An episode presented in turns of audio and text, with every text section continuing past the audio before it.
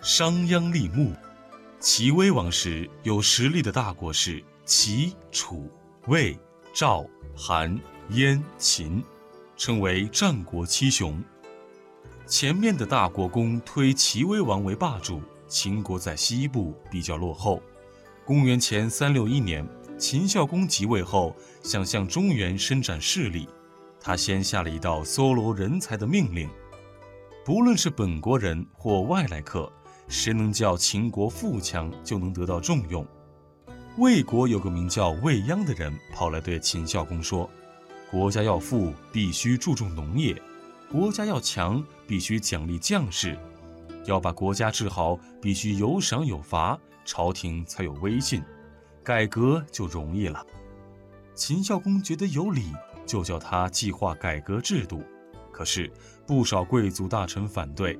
过了两年多，秦孝公的君位坐稳了，就拜未央做左庶长的官儿，改革制度全由他拿主意。公元前三五九年，未央起草了一道改革法令，秦孝公看了，点头说好。未央怕老百姓不信，先叫人在南门竖了一根木头，出了一道命令：谁能把这根木头扛到北门去的，赏他十两金子。看热闹的人很多，就是不相信这道命令。未央又下了一道命令，把赏金加到五十两。有个发傻叫的人说：“我扛去。”他拔起那根竖着的木头，一口气儿扛到了北门。大伙儿好像看耍猴似的，跟在后面瞧热闹。未央立刻叫人赏了他五十两金子，表扬他相信朝廷的命令。这件事一下子传遍都城，不久，全国的人都知道了。接着，未央就公布了改革的第一部法令，大致的内容有：每五户人家编为一五，十家编为一十。一家有罪，其余九家应当告发，不告发的和罪人同样有罪，告发的有功。居民必须领取居民凭证。没有凭证的不能来往，不能住店。官职的大小和爵位的高低，拿杀敌多少和立功大小作为标准。贵族也一样，杀一个敌人记功一分，升一级。功劳大的地位高，田地、住宅、车马、奴婢、衣服等随地位的高低分等级享受。在军事上没有立过功的人，就是有钱也不得铺张。百姓多生产粮食和布帛的，免除官差；凡是为了做买卖和为了懒惰而贫穷的，连同妻子和儿女一起没入官府为奴婢。弟兄到了成年就应当分家，各立门户，各交各的人头税。不愿分家的，每个成人加倍赋税。新法令公布后，没有军功的贵族领主失去了特权。立军功的有赏，最高的赏是封侯。封了侯，也只在封地里征收租税，不能直接管理老百姓。这么一来，贵族领主制度的秦国变成了地主制度的秦国了。农业生产增加了，军事力量强大了。巨大的变化引起了贵族领主的反对。秦孝公处罚了反对新法的大臣，把未央提升为大良造。接着，秦孝公就叫未央实行更大规模的改革，最重要的有下列三项：一是开辟阡陌封疆，阡陌是供兵车来往的田间大路。春秋时代打仗多用兵车，到了战国时代，各国打仗都用步兵、骑兵，很少用兵车了。因此，东方各国早已陆续把阡陌开成了田地。这会儿。秦国除了田间必要的走道以外，把宽阔的阡陌一概铲平，也种上庄稼。封疆是把贵族领主作为划分疆界和防守用的土堆、荒地、树林、沟渠等，都开垦起来，作为耕种地。谁开垦的土地归谁所有，田地可以自由买卖。其次。建立县一级的统治机构，除了贵族领主所占领的封邑以外，在没有建立县的地区，把市镇和乡村合并起来，组成大县，每县设一个县令，主管全县的事。县令还有助理，叫县丞。县令和县丞都由朝廷直接任命。这种朝廷直接统治的地方机构，一共建立了四十一个。另外，为了便于向东发展，把国都从原来的雍城迁移到渭河北面的咸阳。这第二步的大改革还是有人反对。改革的第四年，太子犯了法。未央把太子的两个老师公子虔和公孙贾都治了罪，一个割掉了鼻子，一个在脸上刺字。这样，贵族大臣就不敢触犯新法了。秦国土地广，人口不太多，邻近的三晋土地少，人口密。未央就请秦孝公出了赏格，叫邻国的农民到秦国来种地，给他们田地和住房。原来秦国各地的尺有长有短，斗有大有小，斤有轻有重。未央把全国的度、量、衡规定了一个统一标准，老百姓交税、纳租、做买卖都方便多了。秦国变法之后，仅仅十几年功夫就变成了挺富强的国家。后来秦孝公封未央为侯，把商於一带十五个城封给他。称他为商君，未央就叫商鞅了。秦孝公死后，商鞅被贵族诬陷，遭车裂的酷刑死去。从大漠孤烟塞北，到杏花春雨江南；从山水田园牧歌，到金戈铁马阳关。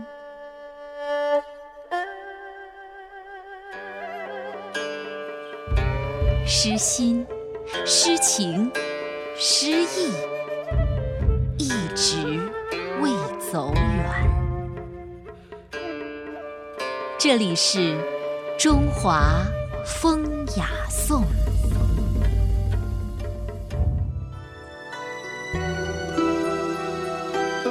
经过商鞅变法，秦国的经济得到了发展，军队的战斗力也在不断加强，发展成为了战国后期最富强的集中集权的国家，为后来秦王朝统一天下奠定了坚实的基础，对中国历史的发展起到了重要的作用。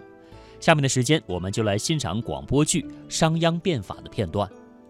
在战国七雄里，位于关中一带的秦国，本来是春秋时期的五霸之一。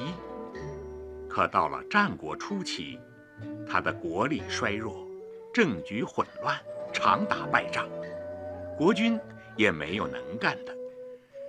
各国举行盛会，也不让秦国参加。魏国、楚国还趁机发兵，抢走了秦国的土地。公元前三百六十一年，秦国二十一岁的新国君孝公即位了。他血气方刚，雄心勃勃，立志要振兴秦国。于是下了一道求贤令，说谁有办法让秦国富强起来，就给他高官，给他土地。有一天，大臣景监带来了一个叫公孙鞅的朋友来见秦孝公。大王。臣的朋友公孙鞅特地从魏国赶来求见。他对各国法令都有研究，在魏国不被重用，他见到大王的求贤令，就到秦国来。哦，好啊，那就让他进来吧。是。公孙鞅拜见大王。公孙鞅，听说。你有办法让秦国富强？说来让寡人听听，好吧？是。于是，公孙鞅就说了起来，一直说到天快黑了，他才出来。五天以后，他又被秦王叫去。可这回刚说了个开头，就被请出来了。公孙鞅正在纳闷儿，好友景监找他来了。哎呀，公孙鞅，你跟大王说了些什么呀？大王生气极了，怪我不该带你来见他。我我向大王讲了尧舜之道，禹王的圣德，这都是国君必须要知道的呀。是啊，那大王听了以后怎么样呢？呃，大王好像不大爱听，哦，还打起了瞌睡。你看看，你看看，公孙鞅，大王说你狂妄，爱说大话，没真东西。这啊，我明白了，我是有真东西的，不过还没有说出来。我求你再让我见大王一次，我一定让他满意。嗯，好吧。我说公孙鞅，你可别再讲那些不着边际的话了，啊！公孙鞅再见到秦孝公的时候，说话果然直截了当了，秦孝公也高兴了。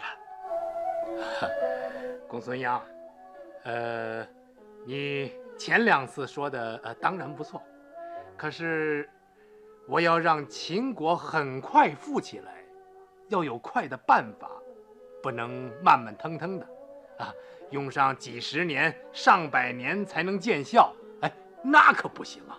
大王要让秦国快富起来，头一条就要以农为本，注意发展生产；第二条要治理好军队，奖励立战功的将士。如果赏罚分明，一切按法令办事，秦国就会富强起来。哦，呃，说得好，你接着往下说。是，我主张要立即变法。变法？是，就是要把旧制度、老办法拿掉，用新法令来治理国家。好，呃，变法我赞成，不过，呃，你有具体的办法吗？我已经制定了新的办法，哦，现在就要看大王有没有决心，看看全国上下能不能支持了。嗯，呃，这么办，我召集大臣们议事，呃，你把为什么要变法的道理说一说，再听听他们怎么说。遵命。过了几天，秦孝公把公孙鞅和大臣们叫到一起，商量变法的事。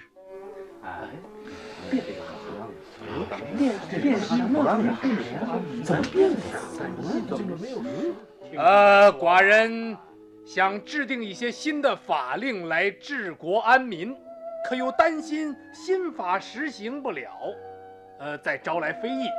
你们说说，呃，该怎么办呢？呃，臣公孙鞅以为，做什么事如果迟疑不决，就不会成功。大王既然要变法，就不要怕别人议论。自古以来，凡是圣贤君主要想富国强兵，都不会总是按旧制度办事，更不会死守老规矩的。对呀，大王，嗯，陈甘龙不赞成公孙鞅说的那些不成道理的话。哦，为什么不成道理呀？臣只知道圣贤的人治理天下是从不改变原来制度的，按老规矩办事，既费不了多少气力，又不会引起混乱。如果变法，非惹得全国上下乱起来不可呀！大王，千万不要轻举妄动啊！臣以为甘龙说的实在可笑。哦，有本事的人从来都是根据情况的变化来改革法令的，只有愚蠢的懦弱之徒，才只知道一辈子按老章程办事。大王，公孙鞅也太狂妄了。臣杜之以为，没有百倍的好处，就不应轻言变法；没有十倍的功效，就不应妄言除旧换新。只有按过去的老章程办事，才不至于出偏差呀。这件事很快就传到了各地，秦国上下都知道新上任的左庶长是个讲信用的人，都盼望着看到新法是怎么回事。公孙鞅也觉得新法可以公布了，就去见秦孝公。大王，我这些日子想来想去。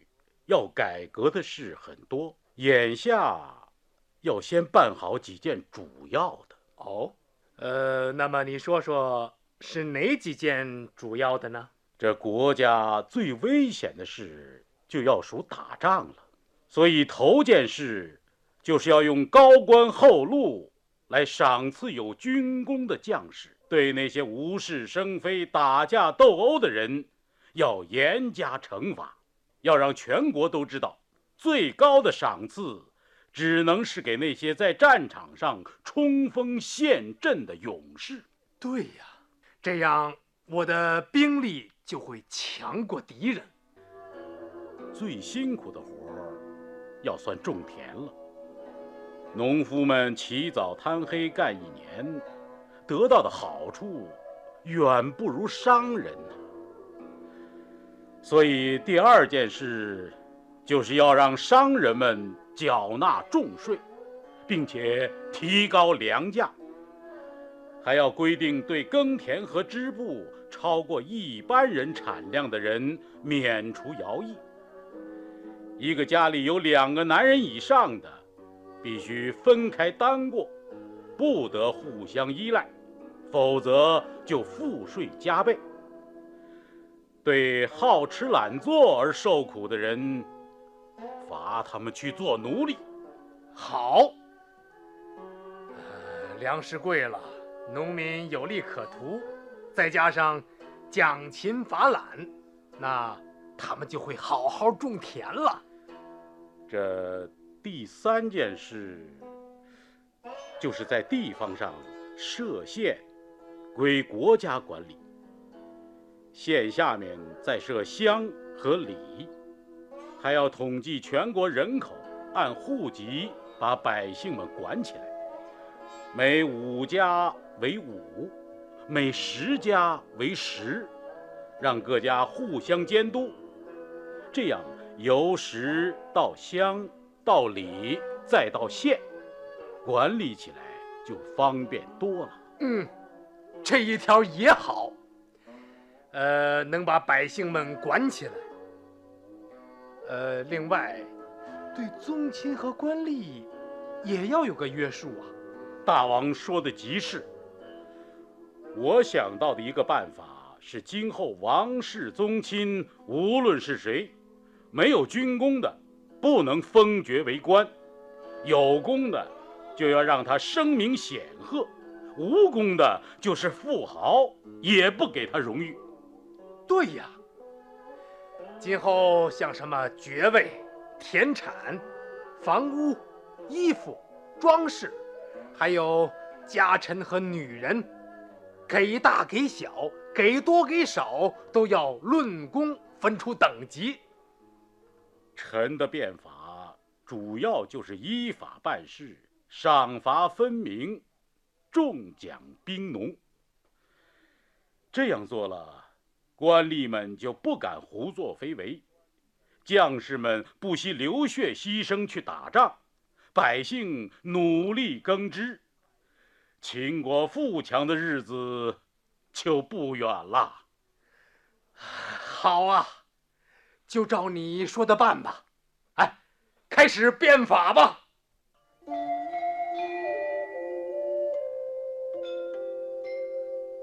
公元前三百五十六年，公孙鞅在秦国实施变法。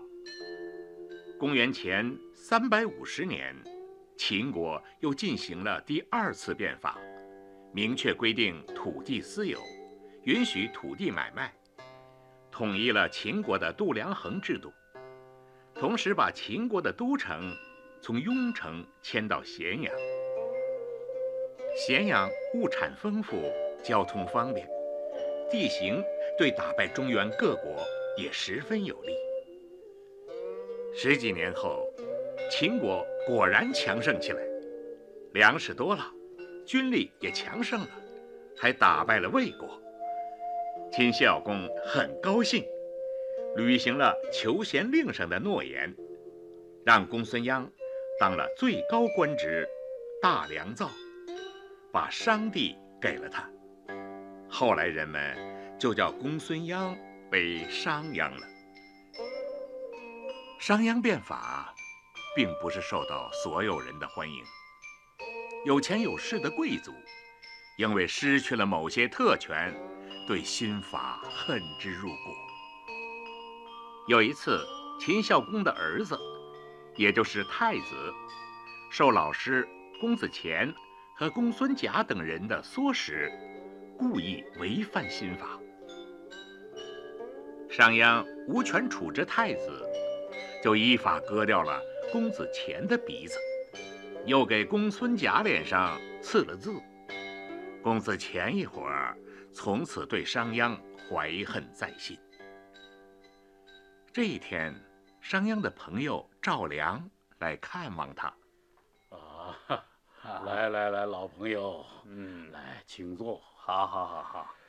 我也正要去看望你呢。嗯，呃，听说你不喜欢我在秦国的变法，是吗？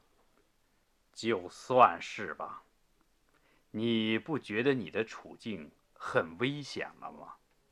啊，我治理秦国成效显著，有目共睹，我有什么危险？哼，依我看，你不过是依仗着国君的力量变的法，而且刑法过于严苛。你割了公子虔的鼻子，他已经八年不出门了，可他一直想报仇。其他的人也一样，他们有朝一日反扑过来，你还想活吗？哼哼哼，我依法办事，怕他们做什么？是啊，你不怕，这是因为有大王在。他们还不敢把你怎么样，可是，一旦大王弃世而去，想杀你的岂止一两个人？你呀，好比早晨的露水，说完就完。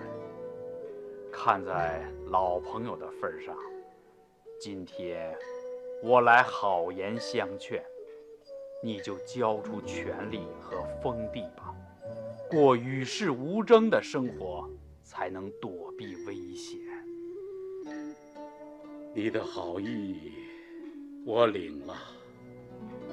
可是，我不能那样做。商鞅没有听朋友的劝告。不久，秦孝公去世了，太子即位是秦惠王。果不出赵良所料，公子虔等人。诬告商鞅谋反，秦惠王下令逮捕了商鞅。为秦国富强立有大功的商鞅，后来被车裂而死。幸好，秦孝公以后的秦国统治者，并没有废除新法，而是继续推行各项改革，使秦国日益强盛，成为战国七雄中最强盛的一个。终于在嬴政即位后，统一了全国。